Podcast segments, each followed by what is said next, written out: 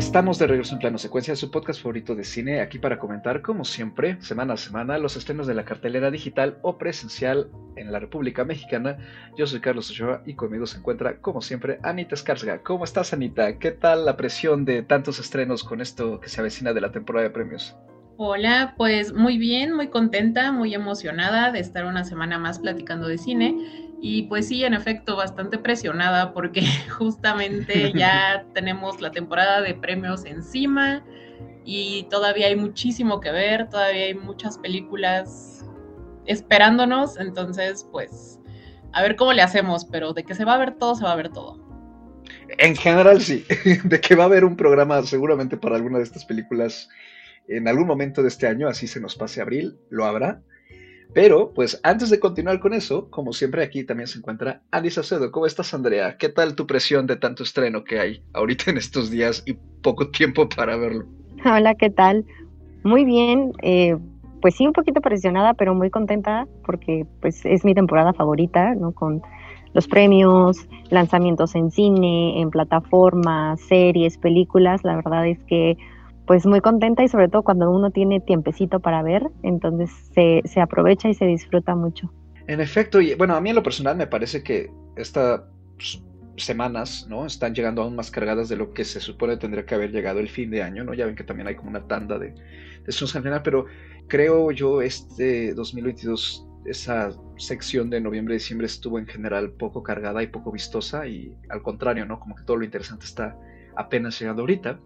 Y pues justamente la película que nos atañe en este episodio, en esta ocasión, es una de esas películas interesantes que tuvo su, digamos, primeras proyecciones aquí en México en la Muestra Internacional de Cine de la Cineteca, en la edición que se hace generalmente en noviembre, y llega por fin a estrenarse ahora a finales de enero, de enero que acaba de pasar, Corsage, de la directora Marie Kretzer. Es un drama histórico eh, producido por Alemania, Austria, Luxemburgo y Francia. Está protagonizado por Vicky Krieps, Florian Tickmeister, Katharina Lorenz, Jean Werner, Alma Hazoun, Manuel Ruby, Finnegan Oldfield y Colin Morgan.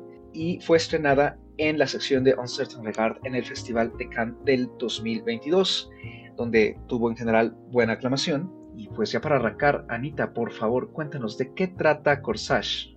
Bueno, pues Corsage eh, tiene una premisa muy sencilla. Se trata de una ficcionalización de un año en la vida de la emperatriz Elizabeth de Austria. Se enfoca en el año 1877 y vamos viendo las temporadas en las que ella pasa en su palacio, en las que pasa en sus casas de verano, visita a su hermana, etcétera y bueno, nos muestra a una mujer rebelde para la posición que tiene, una mujer que se divide entre lo que son sus obligaciones y sus propios deseos y nos muestra una exploración de este personaje que resulta bastante compleja. Y bueno, creo que eso sería mi reseña de la película, no no voy a dar el spoiler del final, pero es, un, es, una, es una premisa bastante sencilla, creo yo. Y pues, ¿a ti qué te pareció de entrada, Anita? ¿Te gustó la película o cómo te hizo sentir? Eh, sobre todo porque creo que se acerca un poco más a lo que hemos visto recientemente con ejemplos como Spencer, ¿no? De explorar eh, coincidentemente eh, figuras históricas femeninas, pero no a través del típico lente de la biopic. Sí, a mí la película me gustó mucho creo que tiene elementos muy interesantes. Me gustó mucho la actuación de Vicky Creeps y me gusta mucho la exploración de este personaje histórico desde una representación que no es fiel de manera histórica, porque básicamente, por lo que entiendo, toda la película o casi toda la película es ficción, porque lo que intentan hacer es pues hacer la exploración del personaje, ¿no? Entonces, eso me gusta muchísimo, me parece que es algo muy interesante y muy arriesgado para hacer en una película, pero lo maneja muy bien. Tiene ahí unos detalles que a mí me parecieron muy bien logrados, como es el diseño de producción, el diseño de vestuario, pero además detalles incluso en los interiores de los palacios, ¿no? Que nos muestran el edificio prácticamente en ruinas, ¿no? El papel tapiz que ya se está despegando, las paredes que ya tienen grietas, como adelantándonos un poco esta decadencia de la monarquía austriaca. Creo que hace un muy buen trabajo con, con la historia de esta mujer. A ti, Andy, ¿qué te pareció Corsage? A mí también me gustó mucho, me pareció una historia, o más bien la forma de abordar la historia de una manera muy interesante. Si bien estamos hablando de un personaje histórico, de un contexto de cierta forma que se respeta, ¿no? Eh, me parece que, se usa muy bien eh, el personaje de Isabel o Elizabeth para hablar de feminismo, para hablar de temas que se vuelven atemporales, ¿no? que, que son, suelen ser muy complicados, pero justamente al jugar con el rol de una figura tan importante ¿no? Eh, en la historia de, del imperio eh, austriaco, creo que sirve mucho para reflexionar ¿no? y, también para criticar ¿no? Eh, ciertas, ciertas posturas ¿no? referente al, papel que ha tenido la mujer históricamente ¿no? en, ciertos roles.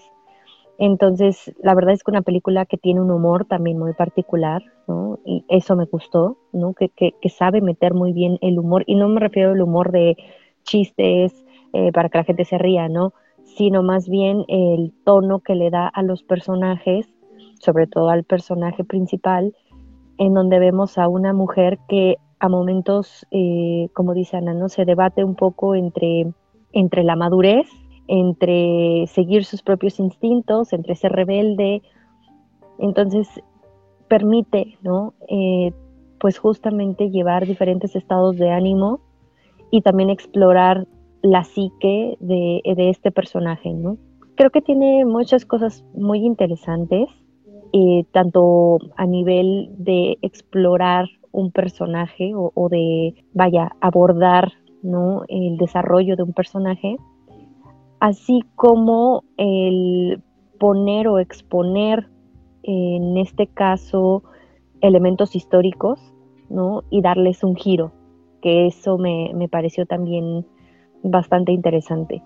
Entonces es una película que además se disfruta, creo que, que no pesa, a pesar de que podría ser que cuando eh, muchas personas piensan en la parte histórica, en imperios, ¿no? En, uy, ¿no? Los privilegios que puede tener la monarquía. Creo que es una película que se aleja un poquito de, del, pues tal cual, ¿no? De, de ser muy episódica, bueno, al menos a mí no me pareció episódica, sino más bien se centra tanto en el personaje principal que es ir fluyendo con el personaje, ¿no? Más allá de ir viendo enero, febrero, marzo, ¿no? Eh, durante el año, vas fluyendo con el personaje, con sus cambios, con sus circunstancias, ¿no? De, una manera mucho más humana. Eso, eso me gusta. Y pues vaya, ¿no? Ya iremos platicando de varias otras cosas que, que nos gustaron y no de esta película. A mí también me gusta mucho la película, creo que es un ejercicio muy interesante, muy como ya dije un poquito eh, antes de darte la palabra ahorita, ¿no? En la línea de otras películas que hemos comentado aquí recientemente, justo como Spencer, eh, me parece en lo personal más lograda, quizá porque al ser un personaje aún más distante en el tiempo, se puede jugar más con él. Y creo que eso es la clave de la película. Me gusta mucho que no sea una biopic convencional y que se aleje, digamos, de esa fórmula, porque en primera, este, no es la primera película que se hace sobre Sisi, como le solían decir de cariño todos sus, eh, su círculo cercano. Hay muchas películas y obras también ¿no? sobre ella. Eh, también, por algún motivo, desde las primeras adaptaciones que se empezaron a hacer eh, de su vida en el siglo pasado, eh, hubo una especie como de intención o manipulación de su historia de crear una especie de personaje romántico, ¿no? De una monarca sumamente bella que a la vez vive como con muchísima pasión e intensidad, romances o desamores, ¿no? Con su esposo, el emperador, y siempre se le ha retratado como de una forma muy trágica, pero no en el sentido de que su vida esté plagada de tragedia como tal, eh, a pesar de que tristemente pues eh, murió asesinada, eh, pero sí como con todos esos altibajos como muy melodramáticos. Y en cambio, creo que lo que presenta aquí la directora es mucho más sobrio, minimalista incluso, pero creo que quiere explorar justamente a Sisi como persona y no tanto como ese icono que, pues no es que lo fuera, o sea, digo, sí lo fue, pero que durante el siglo XX se le ha creado esta especie como de leyenda, ¿no? De ser una mujer sumamente inestable, una mujer sumamente emocional y una mujer sumamente bella y que trae arrastrando todo eso, ¿no? Y aquí creo que agarra esos puntos que se han perpetuado de esta leyenda, ¿no? De Sisi, pero los deconstruye. Y la forma en que lo hace, a pesar de que se aleja, ¿no? Del drama histórico convencional, como tú acabas de decir, Andy, no me parece que sea ni pesado, no me parece que sea pretencioso, no me parece que sea inexplicable. No creo que lo hace muy bien justamente a través de la conexión empática con el personaje y de explorar sus rasgos humanos a partir de algo que, por usar tu palabra, ¿no? Temporal, me parece que sigue siendo un comentario que se hace mucho, ¿no? O una, digamos, un prejuicio que se tiene mucho, ¿no? De que a partir de cierta edad las mujeres reciben una presión muy injusta y muy dañina por parte de la sociedad en sí, ¿no? Respecto a su edad y respecto a que a lo mejor ya no están tan jóvenes, ¿no? Que es justamente lo que cataliza un poco esta crisis de Sisi en una época en la que pues eso estaba aún más latente, ¿no? Pues, se explora justamente su cumpleaños 40, ¿no? Y digamos lo que hacía ella para mantenerse joven o mantenerse bella es interesante el ojo con el que nos acercamos, creo yo, en el tiempo actual la película, porque a quien vemos, pues es a una mujer que está quizá un poquito sí exagerando, ¿no? En el cuidado de sí misma, pero al menos yo vi a una mujer que estaba cuidando de sí misma para poder lidiar con la presión ridícula de muchos aspectos que eran consecuencia de vivir en la casa real de los Habsburgo, que por lo visto fue muy feo. No, no era la casa de princesas ideal. Entonces creo que eh, como acercamiento a este periodo histórico y a este tipo de personajes así, creo que se acerca más hacia, por ejemplo, lo que hemos visto recientemente o películas incluso como La Favorita, que van más allá con su humor y con su sátira y con su crítica, que a lo que solemos ver en pantalla y a mí en lo personal es un acercamiento que me gusta mucho, me parece fresco y además creo que Vicky Krieps lo hace fenomenal. Y lo que más me deja pensando de la película hasta la fecha, ¿no? Desde que la vi, ya tiene un ratito que la vi, eh, ha sido sobre todo esta clara intención de utilizar anacronismos y de no solo ficcionalizar el, el relato y poner escenas que se sabe que no ocurrieron, ¿no? Como este encuentro con eh, Louis Le que fue este fotógrafo muy famoso. Creo que es una forma de darle agencia al personaje y como de alguna manera pues dejarla controlar eh, un poquito de su historia y de su vida, a pesar de que este control pues esté siendo cedido por alguien más, ¿no? En este caso la directora. Pero sí, creo que es una propuesta muy, muy interesante. Me gusta mucho esto que dices, que, que es darle agencia. Claro, o sea, es totalmente poner las riendas en sus manos de un personaje que pues seguramente fue oprimida toda su vida, todo el tiempo viviendo bajo las reglas de una monarquía y que nunca tuvo control ni sobre su cuerpo ni sobre ningún aspecto en su vida, ¿no? Creo que eso también me gustó mucho de la película. Y pues sí, más que una biopic, pues me parece que es una expresión artística, ¿no? Una interpretación de un personaje histórico que parte desde la empatía. Estos detalles de los anacronismos y las inexactitudes históricas sirven para establecer una vibra muy específica, un ambiente opresivo. Y nos representan a una Elizabeth como una mujer moderna en un mundo antiguo lo que la deja como un personaje muy inquieto y muy solitario, ¿no? Porque incluso poco a poco vamos viendo esta desconexión que siente con su familia, con sus propios hijos, y cada vez se va quedando más sola. Entonces, me gusta, me gusta que es una exploración del ser humano que fue o que en el imaginario de la directora quizás fue este personaje. Creo que tiene que ver mucho con lo que se espera de la mujer. Más o menos, Carlos, ya lo, ya lo habías mencionado. Y esto me gusta mucho porque me parece un paralelismo histórico muy interesante.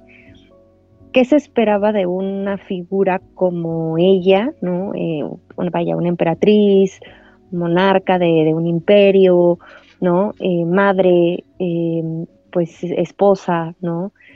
Vaya, son muchos roles y muchos papeles, ¿no? En el sentido, pues, convencional, ¿no? Cultural. Vaya, conlleva una cantidad de, de presión, ¿no?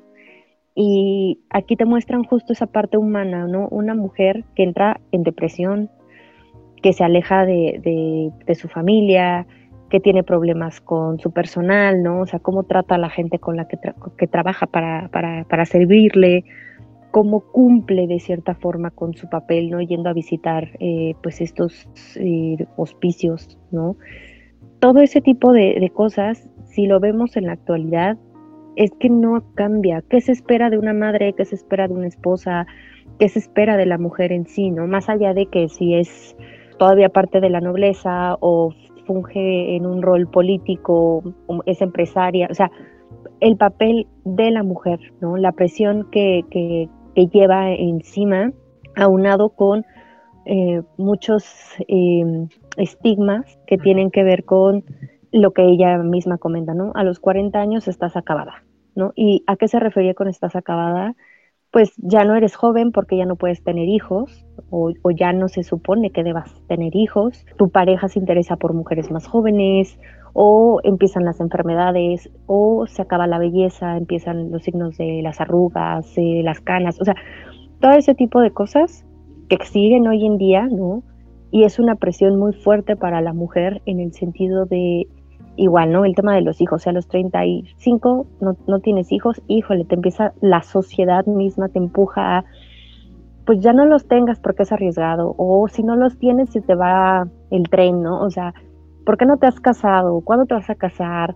Todo ese tipo de cuestionamientos que tienen que ver con seguir un rol, ¿no? Si bien ya se acepta mucho más que la mujer trabaje o que la mujer sea madre soltera o que una mujer se case con otra mujer, todo este tipo de, vaya, se han roto. Muchos de estos estigmas, también sigue siendo una presión muy fuerte para la mujer cumplir con las expectativas de la sociedad. Y siempre en una mujer es mucho más marcado cualquier cosa. Eso me gusta mucho de la película, por eso decía yo al inicio que me parece que tiene hasta cierto punto un discurso feminista y que aborda toda esta parte ¿no? que envuelve las expectativas que tiene que cumplir una mujer independientemente de la clase social, independientemente de si tiene un título o no, solo por el hecho de ser mujer. Una, una madre tiene que ser cariñosa, tiene que crear a sus hijos, tiene que dedicarles tiempo, la, la escuela, la educación, todo es mucho más el peso que tiene la mujer que el mismo hombre, ¿no? Si, si un papá pues juega con sus hijos y los ve de repente, ¿no? O sea, como proveedor y todo, pues te está cumpliendo de cierta forma. O eso es lo que, lo que con la sociedad, con lo que se conforma, ¿no? Del papel del hombre. Pero en el caso de la mujer, vaya, una mujer que abandona a sus hijos es muy mal vista. Y un papá que no está con sus hijos porque los abandona, pues prácticamente es normal. Entonces, todavía es parte de lo que carga la sociedad y las ideas que tiene la sociedad sobre los roles que se tienen que cumplir. Eso me gusta, me gusta mucho la película. Ya hablaron de las actuaciones, creo que la, que la, actuación eh, de Vicky Cripps es buenísima porque justo logra transmitir a una mujer que tiene todos estos conflictos internos. Eh, hablamos también de, una exploración incluso psicológica porque es una mujer que se muestra rebelde, de cierta forma también caprichosa y que está afrontando una crisis que no es solo la crisis de la edad, no es la crisis de la vida completa que ha llevado. Eso me parece también muy destacado de la película, más allá de lo que ya ha platicado, el ejercicio que se hace. Creo que los temas y el fondo, el objetivo, es muy interesante y da mucho para reflexionar. Justamente yo creo que la rebeldía es otro punto que a mí me gusta mucho, ¿no? Porque a pesar de que ella se mantiene mucho en la línea del papel que tenía que interpretar en el contexto y en el mundo y la clase social, como dices, que a la que ella pertenecía, son ese tipo de pequeñas acciones con las que vamos viendo que ella no está de acuerdo y se va revelando, ¿no? O sea, a mí, por ejemplo, me gusta mucho esta escena cuando está hablando con Franz, en, cenando, que están juntos, y uno frente al otro en la mesa, y ella quiere empezar a hablar de política, aunque sabe que eso le va a molestar al marido. Y lo sigue haciendo hasta que ya de plano el otro sí se enoja, ¿no? Pero esas como temeridades a mí me parecieron muy satisfactorias de ver, ¿no? Porque a lo largo de la película, mediante la actuación de Vicky Krieps y la forma en que está construido el personaje, justamente vamos viendo cómo se le van cercando. Los muros para aislarla de tal forma que lo único que debe hacer ella es ser como una especie de decoración.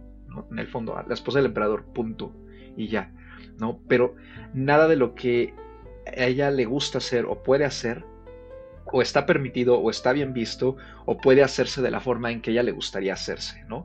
Por ejemplo, estas salidas a las que ella tiene que salir pues cubierta porque la gente la acosa o la atosiga o que no puede opinar de temas que a ella le interesan porque la calla el marido, por ejemplo, o que incluso no puede formar parte de la crianza de, de, los hijos porque la suegra se los quitó, por culpa de la suegra se le murió una de sus hijas y en sí la corona y la casa real se han encargado de pues mantener a sus hijos alejados, no solo porque era lo que se usaba en ese entonces, ¿no? De que los niños y los herederos eran criados por institutrices, sino que además, visto el carácter que ella tenía, no era una buena influencia para los hijos, de tal, a tal grado que sorprende mucho, creo yo, la relación que tiene con su hija, con la más chica, porque la niña que pareciera ser que es como una especie de entre capataz y al mismo tiempo jueza, ¿no? O sea, la juzga mucho.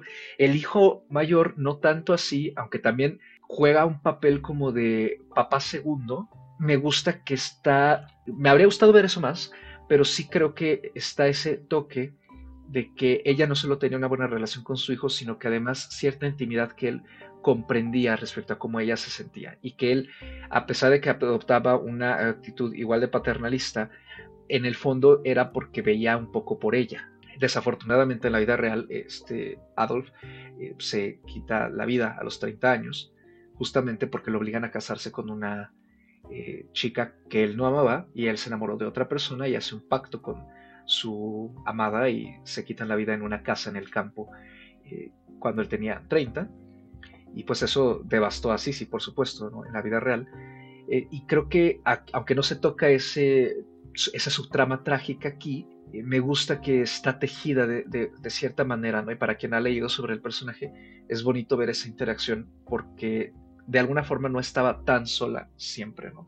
Pero creo que el transmitirnos ese aislamiento funciona muy bien porque todo lo que vemos que sí sí hace como rebeldía, ¿no? Como por ejemplo ponerse a hacer ejercicio eh, de forma intensa por su gusto, el tipo de ropa que ella decide utilizar, a dónde decide ir, eh, los temas de los que decide hablar, y que prácticamente dice, ah, pues me voy a ir a Inglaterra pues una buena temporada, unos tres meses, y luego de aquí voy a ir para allá, así me vean feo, así me critiquen. La forma en que está construida la película hace que la veamos como una mujer que está tomando decisiones y que simplemente está haciendo lo que se le da la gana.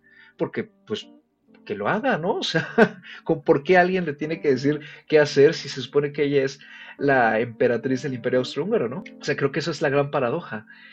Mientras que a lo mejor la diferencia con muchas de las representaciones que ha tenido Sisi eh, a lo largo de la literatura, el cine y el teatro, incluso la, radio, ¿no? En radionovelas, han sido más bien eh, dejarla bajo esta luz de que pues, era muy caprichosa, ¿no? Pero como en el sentido de, ay, mira, qué qué pesada, ¿no? Muy caprichosa, qué irresponsable. Eh, a mí no me pareció en ningún momento que ella fuera irresponsable en esta película. Creo que es justamente la forma en que eh, la directora se acerca al personaje lo que hace que cambiemos y veamos esas acciones sin ese prejuicio que la película misma nos está quitando o con el que nos está confrontando.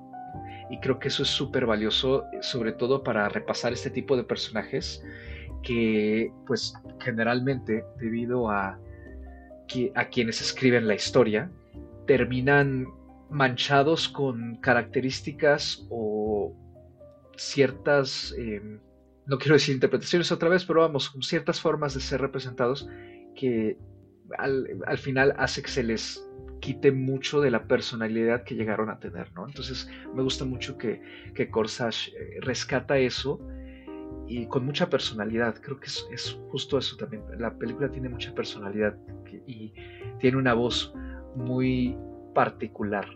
Sí, es que yo creo que justo el objetivo de la película era cambiar la narrativa, cambiar el enfoque de la narrativa que se le ha dado a este personaje porque en efecto siempre nos la han pintado en todas otras representaciones que hemos visto sobre ella como una mujer, como ya bien dijiste, irresponsable, eh, caprichosa, pesada, difícil, y verla bajo una nueva luz cambia totalmente la narrativa y nos la muestra desde su perspectiva, o al menos desde la perspectiva que podría tener desde el imaginario de la, de la directora.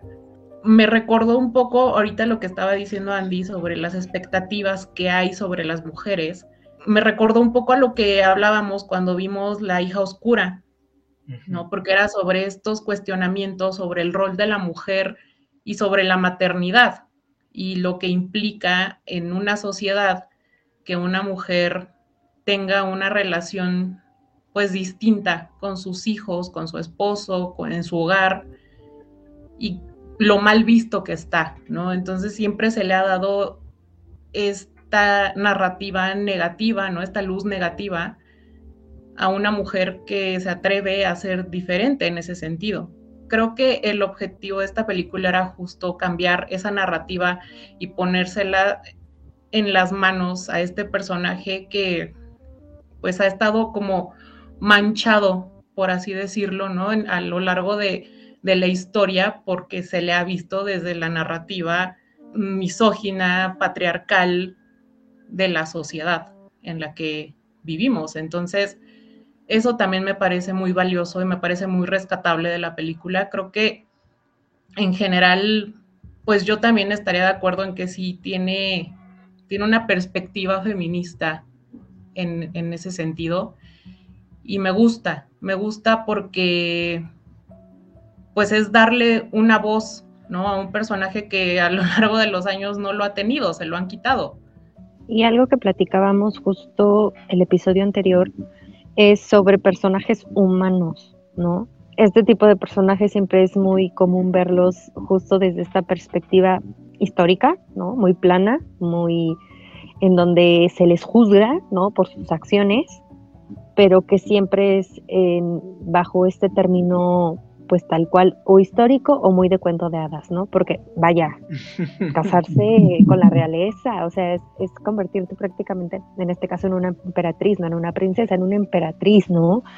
Eres una muñeca, básicamente, en donde te visten precioso, te maquillan, te peinan, te comes en unas cenas elegantes, o sea, vaya, es el sueño que le han vendido a la gente, ¿no? Siempre en el enfoque histórico está esta parte muy, muy plana de, narrar los hechos como se supone que, acontecieron, ¿no? Y también está esta otra parte en donde vemos, eh, ya a veces un poco más llevado a la ficción o cuando se hacen este tipo de, adaptaciones, ¿no? De llevar eh, personajes históricos a películas, pues mucho más eh, no quiero utilizar la palabra eh, romantizado, pero puede, podría ser, ¿no? Porque le dan este toque, eh, ya lo mencionaba yo, ¿no? Como de cuento de hadas. Entonces, creo que en el caso específico de esta película, y como lo menciona Ana, es darle voz a un personaje, pero es hablar de la humanidad de, ese personaje, ¿no? E-, esa persona es un humano con depresión, con problemas existenciales, emocionales, ¿no? Y que además tiene una carga y un peso, eh, pues, social, cultural, ¿no? Habla, insisto, en el tema de los roles, y, la perspectiva además que sea una directora mujer, ¿no? Eh, ya lo hemos hablado aquí también, hay veces que, vaya, sí cambia cuando a partir de cierto tema y el objetivo que tiene la película, si lo dirige una mujer o lo dirige un hombre o lo dirige alguien de Asia o alguien de la comunidad afroamericana, o sea, todo este tipo de, vaya, de decisiones eh, que tienen que ver con dirección, con guion, incluso con producción, ¿no? ¿Quién está produciendo la película, ¿no? ¿A, a qué canales, a qué, a qué público se va a entregar? Todo ese tipo de decisiones que a veces no las notamos, que a veces no las vemos o no las apreciamos, es importante meditarlas cuando llegan este tipo de historias, en donde el valor de que una mujer pueda tomar a un personaje que ha sido tan señalado por la historia, como dice Carlos, se ha tocado en diversas películas, adaptaciones, ¿no?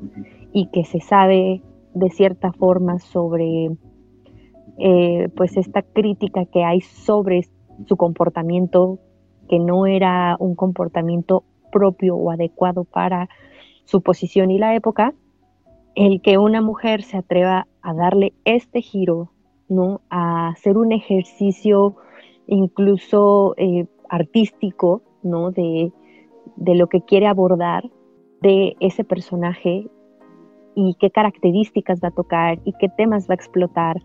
Me parece que es muy valiosa la visión ¿no? y el aporte que hace al respecto de este ejercicio. Entonces, vaya, es una película que, que hay que pensar ¿no? desde diferentes ángulos, que tiene muchos detalles incluso en términos de musicalización, ¿no?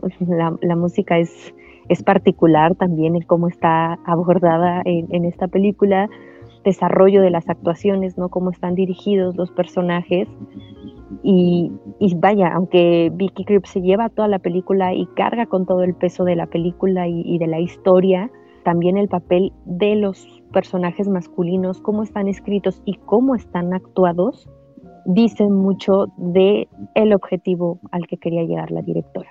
El diseño de producción, incluso cuando salimos de ver la película, le comentaba yo a Carlos que había cosas del diseño de producción que me gustaban mucho, pero que también de repente me saltaban como como que no entendía yo si habían sido decididos a propósito o que si eran temas justo como de, pues si tienes estas locaciones impactantes que vaya, han sido restauradas, pues se notan, ¿no? Eh, eh, en dónde fueron restauradas y por qué si tienen como cierta aura de modernidad, ¿no? Pero que yo no sabía si era a propósito justo para hacer eh, pues esta metáfora, ¿no? De que pues el tema sigue siendo muy vigente o la crítica del rol de la mujer sigue siendo muy vigente, vaya, son detalles que uno tiene que sentarse, pensar, entender si te gustan o no, pero, insisto, parten mucho de la mirada y de la propuesta que tiene esta directora y de cómo ejecuta, en este caso, toda la idea. Entonces, vale mucho la pena en ese sentido. Estoy de acuerdo y justamente para yo ir cerrando, ¿no? Creo que el diseño de producción también tiene un papel muy importante en la película, porque parecía ser que no luce tanto, es más, tiene este toque que tú ya mencionaste, Anita, ¿no? Como de decadencia. Incluso cuando la vemos en diferentes habitaciones, pero como que hay este pasillo, ¿no? Que, al que lleva, que lleva, por ejemplo, al comedor o a uno de los cuartos en donde ella más está, esta estancia, ¿no? También que es donde la están pintando, por ejemplo, en una escena. Y que parecía ser que es como un backstage de un restaurante, ¿no? O sea, el pasillo todo fue ahí hasta con las sillas apiladas que a mí me llamó mucho la atención. Eh, no sé todavía explicar exactamente cuál sea su papel, pero creo que sí ayuda a quitarle ese glamour que tenía, a quitar ese glamour o esa idea justamente que tú mencionas, Andy, ¿no? De como de cuento de hadas, ¿no? De que todo dentro de los palacios de, este, de estas personas era bello y bonito y sumamente magnífico. Y como que ayuda a aterrizar mucho a los personajes que pues traerán ropas muy caras y peinados muy impresionantes y tendrán algún título muy intimidante, pero la verdad es que siguen siendo personas, Como todos los demás. E incluso a lo mejor aún más atrapados a pesar del mundo de lujo en el que viven. Entonces, eh, no creo que busque que les tengamos lástima, pero sí como que los ponen a nuestro nivel. Y entonces eso creo que le da una perspectiva a la película muy distinta, una vibra más real a pesar de que haya muchas cosas que no tienen sentido como todos estos anacronismos. A mí en particular me dejó muy intrigado esta escena hacia el final. Creo, que el final es muy ambiguo, ¿no? En muchos sentidos. Pero hay una escena antes de esto, de que llegan al bote, que parece ser que ya están de viaje y se encuentran con un tractor que dije, porque hay un tractor sumamente moderno que claramente no es de los 1877, ¿no? Es, es claramente de hace unos 10 años. Este, ahí parado de la nada en el campo, es algo que, si bien todavía a lo mejor necesito volverla a ver para poder entenderla mejor o interpretar mejor esas secciones, me ha permitido seguir recordando la película y seguirme sintiendo fascinado por ella. Entonces creo que incluso con ese tipo de detalles la película hace muy buen trabajo para que no se te salga de la cabeza de alguna forma. Y otro aspecto que creo que es importantísimo, aparte de, de la música que tú ya resaltaste, Andy, es el vestuario. El vestuario está perfectamente bien hecho, en particular el de ella, para que le dé una personalidad y un color sin necesidad tampoco de que el vestuario sea como pues el de tu típica adaptación con luces y colores fastuosos, ¿no? Me pareció que es más sencillo, pero por lo mismo un poco más refinado, ¿no? Siento que de repente ya este tipo de vestuario exageradamente fastoso o glamuroso cansa incluso a la vista, ¿no? Entonces a mí me pareció muy fresca la forma en que nos acercamos a la forma en que ella se arregla, la forma en que también incluso se lleva con su séquito de damas de compañía y de criadas, porque también hay, creo yo, hay unos toques muy particulares en la forma en que se relacionaban las mujeres en ese ámbito tan íntimo, ¿no? De estar vistiendo a alguien que tiene, digamos, una posición social o un título muchísimo más alto, pero que se pone en manos muy vulnerables porque pues está dejando verla prácticamente sin nada, sin maquillaje, sin ropa, ¿no? Y en momentos a lo mejor muy duros. Entonces creo que también eso ayuda a que nos acerquemos mucho al personaje en general.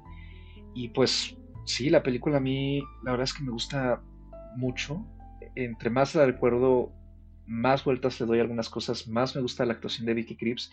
Y sí creo que, si bien, como ya lo hemos comentado en estos programas que llevamos de este 2023, es muy pronto para decirlo, apenas va empezando el año, eh, sí creo que es uno de los escenas más peculiares que he visto y probablemente sea de los que más llamen la atención haciendo el recuento hacia el final de este año que va. Entonces, eh, yo cerraría con eso y pues le doy a Corsage de momento cuatro estrellas bien, bien sólidas.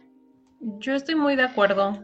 Eh, creo que todos estos detalles que ya mencionamos, eh, tanto el diseño de producción, la musicalización, el diseño de vestuario, creo que todos estos detalles están muy bien logrados.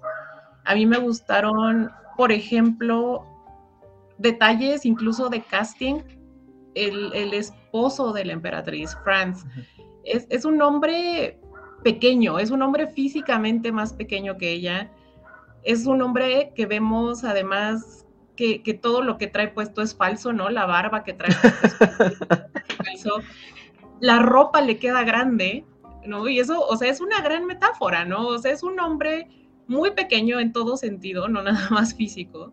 Es un hombre muy pequeño, es un hombre más pequeño que ella, al que además pues el puesto le queda grande, ¿no? O sea, a mí ese, ese detallito me pareció increíble, porque es muy pequeño, es sutil, pero es, me parece un detalle increíble. Vemos a una mujer que si bien está totalmente oprimida por, por, la, por el contexto que la rodea, aún así vemos que es una mujer más grande y más fuerte que su propio esposo. Entonces, eso también me gustó mucho. La verdad, creo que a mí también me gustaría volver a verla para cachar todavía más detalles de este tipo que están muy bien insertados y están muy bien logrados en, en todos los aspectos de la película. Y yo también me quedo con cuatro estrellas bien sólidas. La verdad sí la recomendaría y la volvería a ver.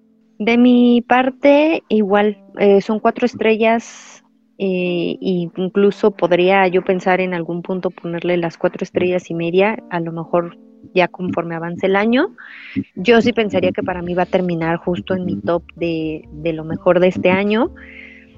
Y eh, lo que sí mencionar como de paso es justamente algo que, que ahorita pues lo, lo, pensé, ¿no? Justamente con la parte un poco de la fantasía y creo que esto tiene que ver mucho más con el final, ¿no? vaya, si hay veces que estando en una vida en donde no eres feliz, hay depresión, hay problemas, ¿no? Hay, eh, vaya, mucha frustración, ¿no? El escape de la fantasía se vuelve parte de la vida, ¿no? Ese final o esa recta final a la que va la película tiene que ver mucho con eso, con fantasear, con poder salir de la situación en la que estás, encontrar la forma sino de ser feliz, sino de encontrar otro camino, ¿no? Lo que nos permite, de cierta forma, vivir a nosotros como personas tiene que ver, pues, los sueños, ¿no? Las personas, y todo ello nos permite fantasear, ¿no? Creo que todos lo hemos hecho, todos hemos fantaseado con algo. El cómo se aborda o cómo lo hace este personaje, porque al menos a mí eso es lo que me parece ese final, una completa fantasía. Creo que es muy válido cuando estás en, un, en una parte de la vida en donde no estás satisfecho, no eres feliz y además estás atrapado como este personaje, ¿no? Eh, el escape de, de la realidad, pues vaya, es la fantasía. Entonces, pues muy, muy recomendada Corsage para aquellos que estén interesados, no por el tema histórico, porque pues para hablar de Sisi pues hay hay material histórico, es más bien para hacer un ejercicio justo de, análisis de personaje, de análisis de vida y análisis incluso de detalle artístico, ¿no? Por, por, todo lo que hemos platicado aquí.